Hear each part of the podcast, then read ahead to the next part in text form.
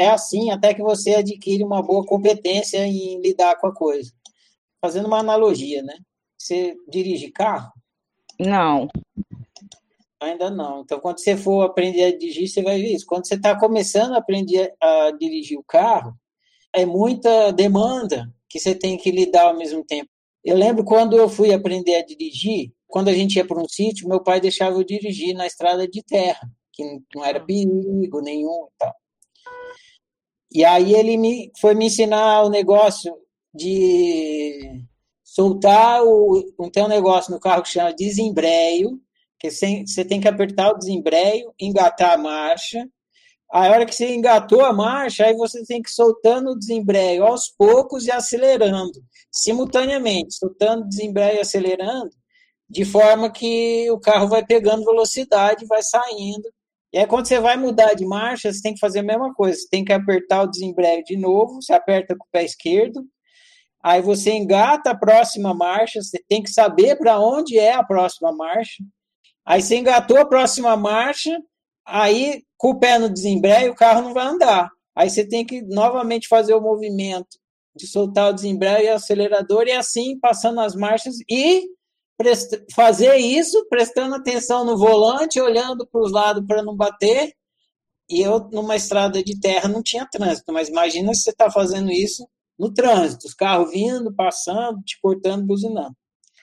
É muita demanda. Você tem que ficar cuidando de muita coisa. Você tem que pensar tudo. Você tem que pensar no pé, na mão, no braço, nos carros do lado tal. Quando meu pai foi me ensinar esse negócio de, de embreagem, eu lembro claramente que eu achei que eu não ia conseguir dirigir nunca, que ia ser impossível. Eu quase cheguei a desistir. Falei, não, não vou dirigir, não. eu, não, eu acho que eu cheguei a expressar para o meu pai, falando que é, eu ia desistir, que era muito difícil, e ele falou, calma, você vai conseguir, é só você ir tentando. Eu lembro uma outra pergunta que eu fiz para ele, que a resposta dele foi desconcertante, eu perguntei como é que ele sabia que era a hora de mudar de marcha, porque não tem nada, o carro não avisa, fala, ó, põe a segunda marcha agora, põe a terceira marcha, o carro não avisa isso. E você não sabe. Eu perguntei para ele, como é que eu sei a hora de trocar a marcha, passar de uma marcha para outra? Ele falou assim, você sente. Eu... eu falei, como? Aí ele falou: Você sente, o carro pede. Aí o caramba, como eu sinto? O carro não pede, o carro não pediu nada. Ele não fala, por favor, troque de marcha. Ah, mas ele falou bem assim: Você sente, o carro pede. Ele estava usando uma linguagem simbólica. Depois que você aprende a dirigir, você entende. Você realmente sente. Por exemplo, você põe a primeira marcha, que é a marcha que você precisa usar para sair com o carro. Aí você põe a primeira marcha, você vai soltando desembreio, vai apertando o acelerador, e o carro começa a andar, só que você sente que ele não aguenta, seu acelerador já foi no máximo, ele não aguenta andar mais naquela marcha. Ele fica. Parece um liquidificador quando no máximo, sabe? E aí você fala, pô, esse, não, não vai mais do que isso, ele está devagar. Aí você entende que ele está pedindo, aí você entende o tal do pedindo, que ele está pedindo aquele barulho, aquele jeito, o carro começa a tremer um pouco, fica, não fica ruim aquele jeito. Aí você sente que o carro está pedindo, aí você aperta o desembreio, põe a segunda marcha e é a mesma coisa. Você acelera e chega um negócio que a segunda também não vai mais, está no limite. Aí você sente que ele está pedindo, aí você põe a terceira e tal. Aí no começo, é, para você fazer tudo isso é muita demanda, muita coisa para você lidar. Uhum. Embreagem, pedindo marcha, trocar marcha, olhar no volante, virar, dar seta, olhar no espelhinho, nossa. Depois que você aprende a dirigir, você faz isso, você nem percebe. Então você lida muito bem, você continua lidando com as mesmas demandas que tinha antes. Só que você não percebe, porque maioria dos movimentos que você tem que fazer, você automatizou. Mudar de marcha, você nem percebe que você mudou. Você, quando você vê, você já mudou todas as marchas que precisava, você fica mais concentrado ali, olhar nos carros da frente para não bater, se precisar pisar no freio.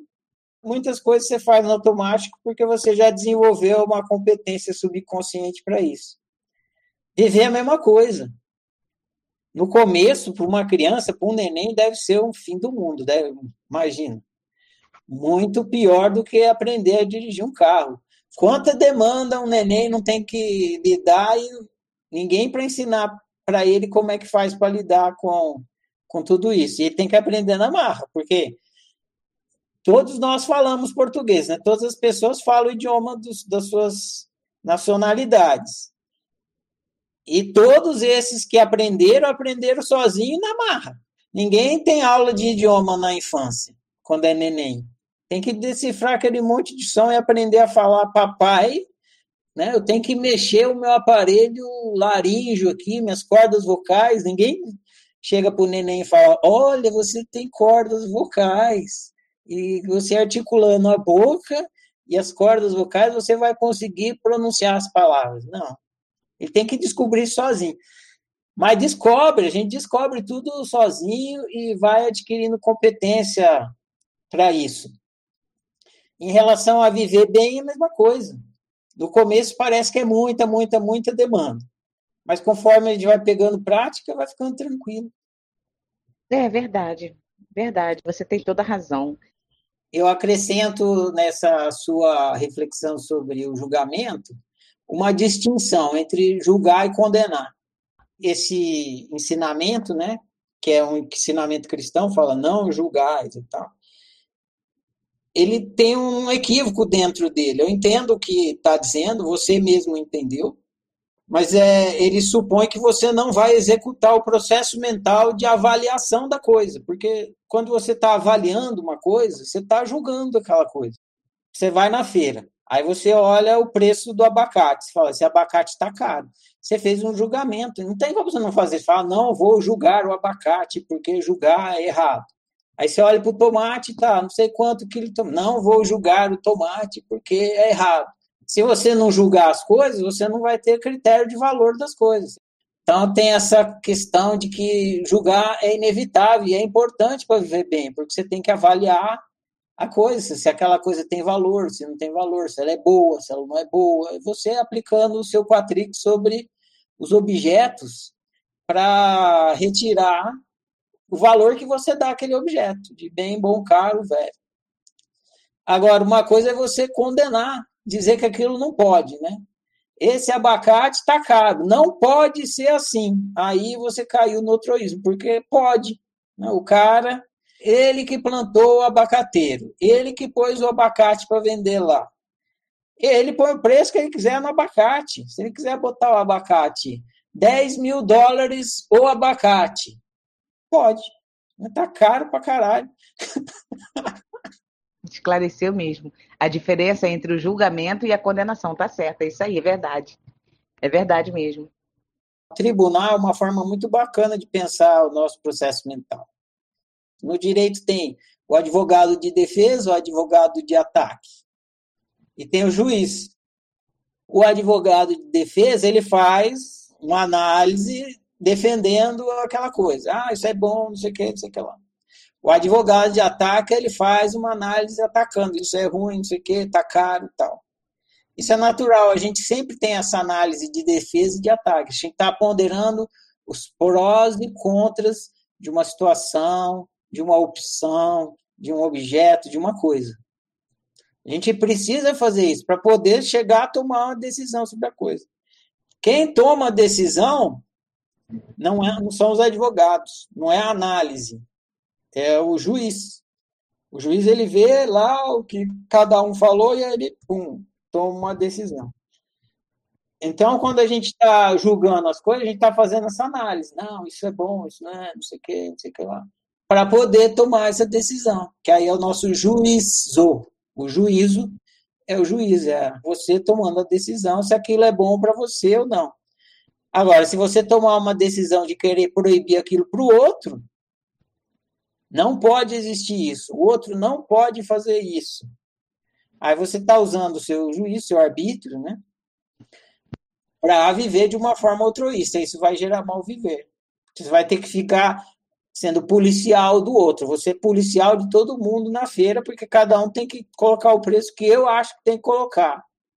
Aí é ruim para mim, que eu vou ter que deixar de viver como indivíduo e vou ter que viver como um policial, né? cuidando da vida dos outros. Super entendi, super ficou claro, com certeza. O grande problema é quando você tenta fazer alguma coisa impossível. Aquela oração é fantástica. Não sei quem inventou aquela oração. Está pedindo para Deus, né? Deus me dê força para mudar as coisas que eu posso, paciência para aceitar as que eu não posso e discernimento para saber o que é uma e o que é outra. É exatamente isso no Ego Game, né? Você está jogando um jogo. Você não sabe o que é possível e impossível. Então, a maior sabedoria que você tem é descobrir o que é possível e fazer. Não tentar fazer o que é impossível, então descobrir que é impossível e desistir de fazer. E ter a sabedoria de saber o que, que é e o que não é. O que é possível e o que não é possível. E não é possível arbitrar pelo outro. Não é possível. Não é, é aliás, está no fim do livro dessa semana lá, Declaração da Incompetência. É impossível você saber pelo outro, viver pelo outro, discernir pelo outro e, e optar pelo outro. Mas você tenta. Você tenta, você tenta porque você acredita que é possível. Esse é o equívoco. Todos nós acreditamos que é possível arbitrar pelo outro. E é isso que é tentar controlar o outro. A gente tenta controlar o outro porque a gente acha que a gente vai conseguir fazer ele não ter o arbítrio que ele tem. E o outro vai constantemente mostrar a nossa burrice. Ele não vai chegar para a gente falar: ó, você é burro, presta atenção, você não consegue controlar o meu arbítrio. O outro não te fala isso. Mas ele quebra a sua tentativa de controle toda vez. E na verdade o que ele está te falando é isso. Ou oh, larga de ser burro. Você não consegue arbitrar por mim, você só arbitra por você. Mas demora para cair essa ficha.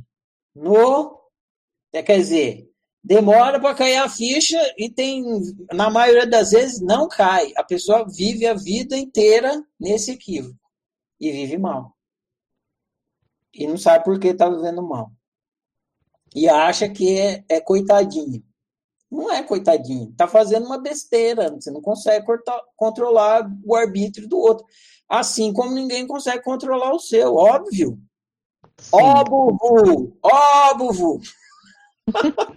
Não se trata de ser a verdade, trata-se de que é óbvio e é diferente, porque a verdade pode ser para um, pode não ser para o outro. Mas o que é óbvio é óbvio para todo mundo. Porque a palavra verdade é um problema, né? isso aí que você falou. A minha verdade, a sua verdade, né? E aí a verdade fica relativa e aí dá muita briga pela verdade, porque se busca deixar absoluta uma coisa que é particular. A palavra óbvio ajuda a tirar a gente dessa briga aí, porque aonde que tem briga? A briga está no particular. Quando as coisas são particulares, tem briga. Eu acho assim, essa é a minha opinião, tal, tal, beleza. Aí você tenta impor sua opinião. Aí que você quer pegar uma coisa que é particular e torná-la universal, torná-la geral. E aí que dá má convivência. E o óbvio, ele está falando de uma coisa que é universal, que é geral.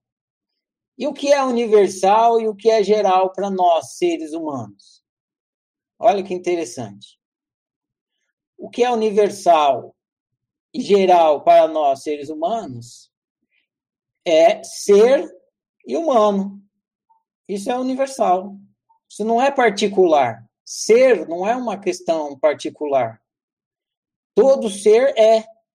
Então, a questão do ser não é nem humana. Ela é geral para todos os seres, para tudo que existe. Todos os seres. Então, todos os seres universalmente são seres. Então, quando você fala da existência do ser, não tem por que ter briga, porque não é uma coisa particular. E ela tem que ser óbvia, porque é geral, é universal, é para todos os seres. No nosso caso humano, nós somos seres humanos. Então, quando a gente fala de ser humano, ou só do humano, da natureza humana, também não tem por que ter briga, não tem por que ter discordância. Por quê? Porque não é particular. A humanidade não é particular. Ela é geral, ela é universal para todos os humanos. Para quem é bicho e planta, não. Mas para todos os humanos é.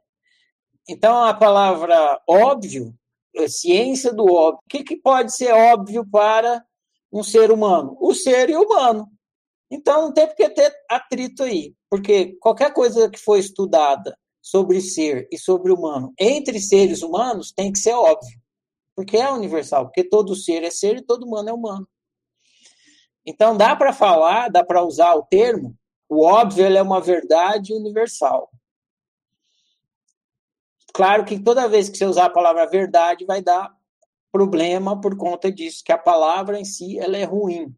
Então, a palavra óbvio é melhor. Mas é por isso que, quando você está praticando ciência do óbvio, como ser humano, esse estudo entre seres humanos sempre será de uma coisa universal, que não tem discordância.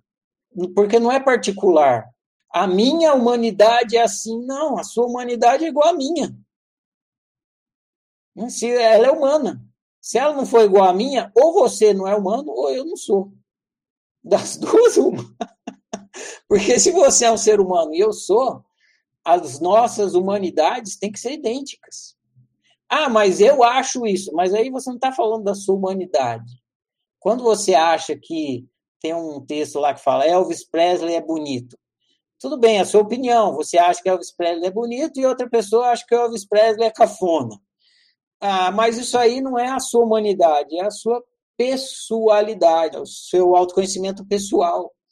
Mas enquanto existencial e psicológico, que é ser humano, isso aí a gente vai sempre concordar. O que pode acontecer não é que você vai ter uma humanidade diferente da minha. O que pode acontecer é que você ainda não tem lucidez, não tem consciência de como é a sua humanidade. E aí eu falo da, da natureza humana e você fala, mas isso eu não vejo, para mim não é óbvio. Aí eu vou te dizer, olha com calma, olha bem, estuda o que você está olhando, que você vai ver que é assim. E eu não tenho por que brigar por isso, porque você vai ver e será. Porque se eu vi, se eu olhei e vi, se eu olhei para a minha humanidade e vi, ah, eu experimento basicamente dois tipos de emoções, agradáveis e desagradáveis, óbvio. Aí você fala, ah, discordo disso, eu experimento 30 mil emoções. Aí eu falo, olha com calma, e você vai ver que, na verdade, são de duas categorias, ou agradável ou desagradável. Não, mas não é óbvio para mim. Olha bem que você vai ver e vai ficar óbvio. Aí você vai olhar e fala, pô, Ferrari, eu olhei bem, e vi, é verdade. Eu sinto 10 milhões de emoções, mas na verdade elas se dividem em duas categorias, as que são agradáveis e desagradáveis. Aí fala, beleza, é isso. Então, agora vamos pegar as agradáveis, vamos chamar de felicidade. Vamos pegar as desagradáveis, vamos chamar de sofrimento. Eu só dei nome para uma coisa que é óbvia. E aí, ah, entendi. Então as emoções desagradáveis vai ser sofrimento e as emoções agradáveis a felicidade. Isso. Entendeu isso? Entendi. Agora vamos conversar e mais coisas sobre isso. Aí vai, vai, vai, vai, vai aprofundando o autoconhecimento. E não tem por que discordar. Por quê? Porque é universal dos seres humanos. E como eu sempre falo disso, do, do ser humano que eu sou, eu nunca deixei de ser o ser humano que eu sou.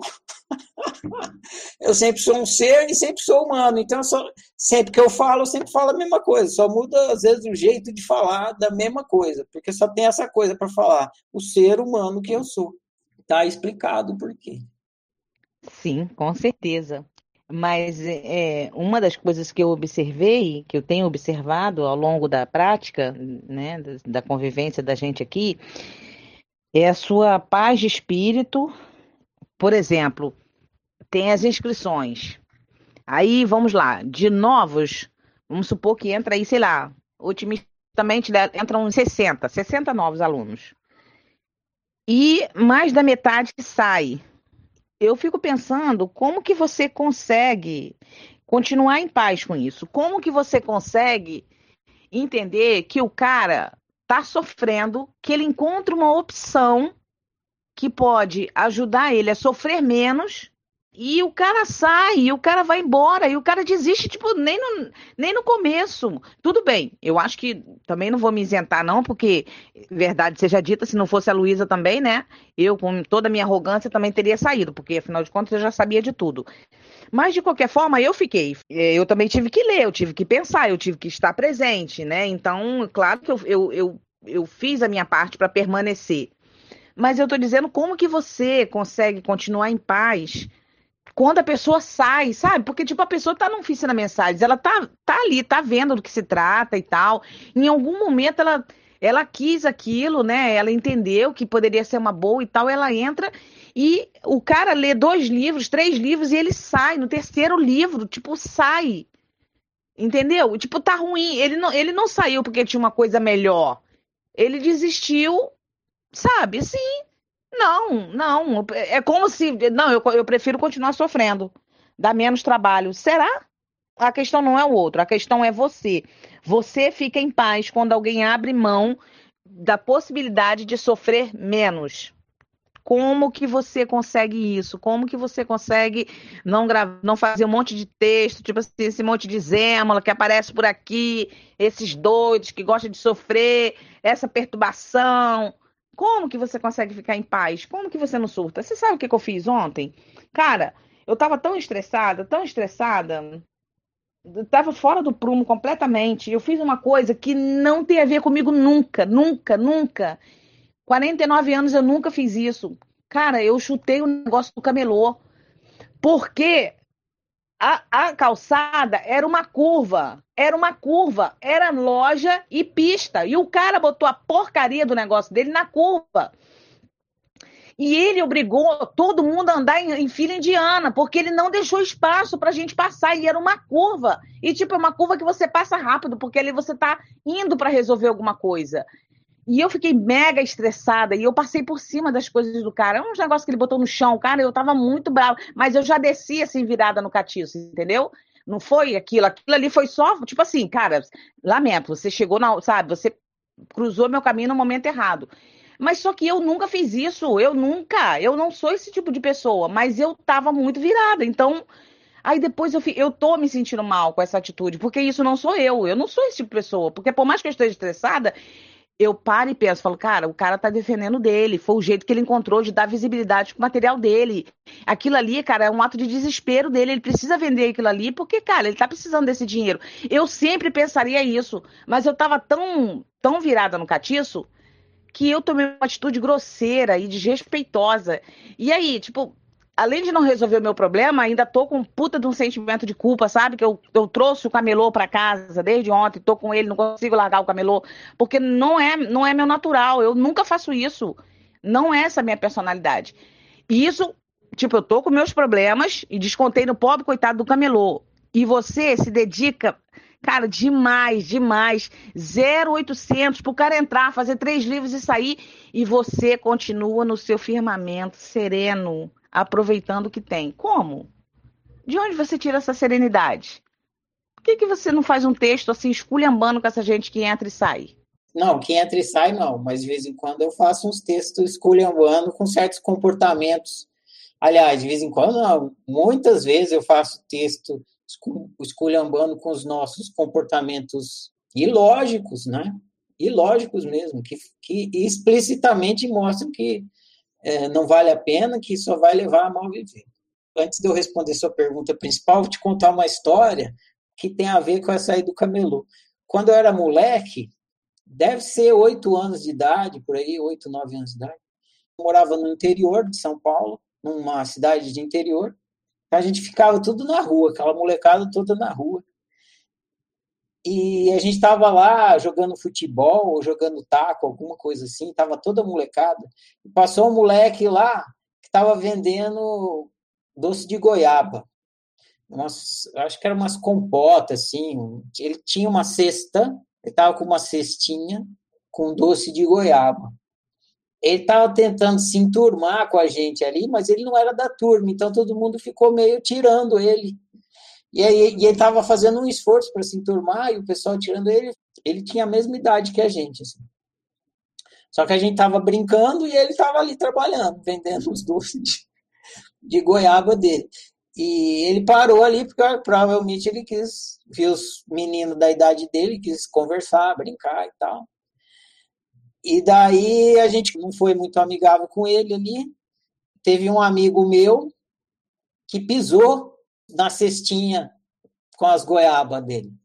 Meu amigo pisou, mas na verdade todo mundo estava meio ali comprometido com aquilo, todo mundo foi cúmplice, porque ninguém foi amistoso, né?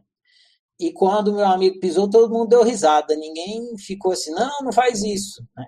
Então é, todo mundo se sentiu meio mal com aquilo. Primeiro fez, depois se sentiu mal. E olha só, isso aí deve fazer mais de 40 anos, com certeza. Você falou que você carregou o camelô para casa? Eu carrego esse cara, esse garoto aí que estava vendendo goiaba até hoje. Mas ele não é uma corrente que me prende. Ele é um, ele é um mestre que me ensina a não fazer mais isso.